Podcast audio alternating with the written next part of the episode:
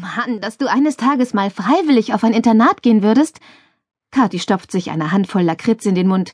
Hm, hätte ich nie gedacht, beendet sie ihren Satz mit vollen Backen.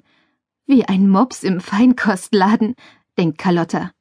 Sie angelt sich eine Lakritzschnecke aus der Tüte und grinst. Ich auch nicht, gibt sie zu. Das ist schließlich eher dein Spezialgebiet. Kathi nickt ernst. Sie liebt Bücher, die in Internaten spielen. Carlotta hat die Sommerferien bei ihrer Mutter verbracht und durfte Kathi für ein paar Tage einladen. Bei dem schönen Wetter waren sie fast jeden Tag im Freibad oder im Park. Die Zeit ist viel zu schnell vergangen, denkt Carlotta. Immer nur telefonieren, simsen oder mailen reicht echt nicht aus, um sich gegenseitig auf den neuesten Stand der Dinge zu bringen. Der letzte gemeinsame Nachmittag wäre richtig gemütlich gewesen, wenn ihr Stiefvater nicht urplötzlich beschlossen hätte, ausgerechnet jetzt den Rasen zu mähen.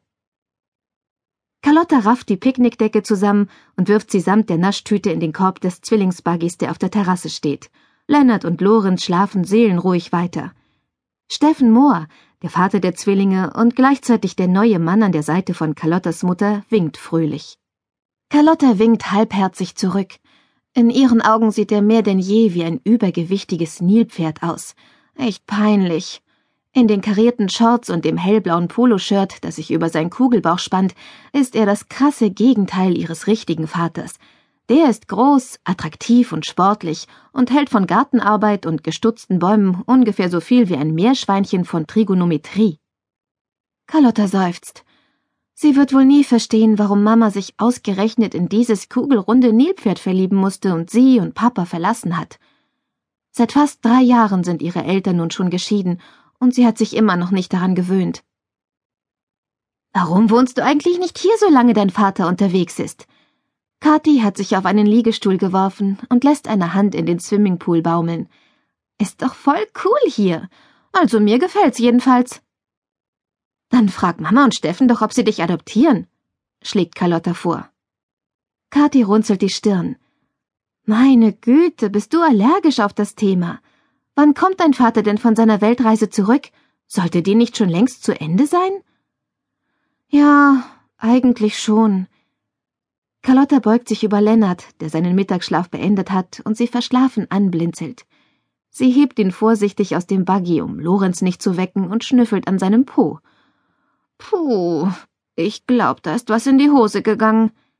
Darf ich dir helfen? Kathi springt auf. Sie ist ganz verrückt nach den Kleinen. Na klar, nickt Carlotta. Schnapp dir den anderen Zwerg. Ich glaub, der wird auch gerade wach. Sie dreht sich um, gibt Lennart ein Küsschen und verschwindet mit ihm auf dem Arm im Haus. Als sie den Zwillingen neue Windelhosen anziehen, kommt Kathi auf die Weltreise und das Internat zurück. Wo ist dein Vater denn gerade? Kann er dich nicht wenigstens zwischendurch mal in Prinzensee besuchen? Carlotta nimmt zwei frische Hosen aus dem Schrank.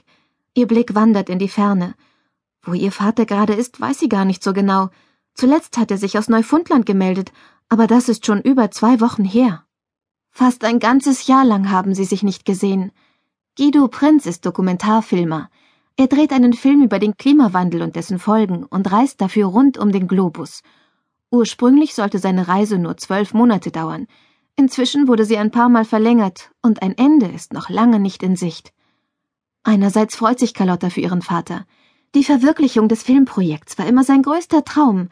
Andererseits war dieser Traum aber auch schuld daran, dass sie unfreiwillig in ein nobles Internat verpflanzt wurde.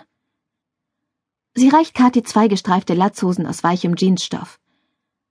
Vielleicht kommt mein Vater bald zurück, um sein Filmmaterial im Studio zu bearbeiten, überlegt sie laut. Allerdings nur für ein paar Tage. Danach geht's gleich wieder los. Und bis er wieder ganz nach Deutschland zurückkommt, willst du wirklich in Prinzensee bleiben? fragt Kathi neugierig. Obwohl du zuerst gar nicht dorthin wolltest?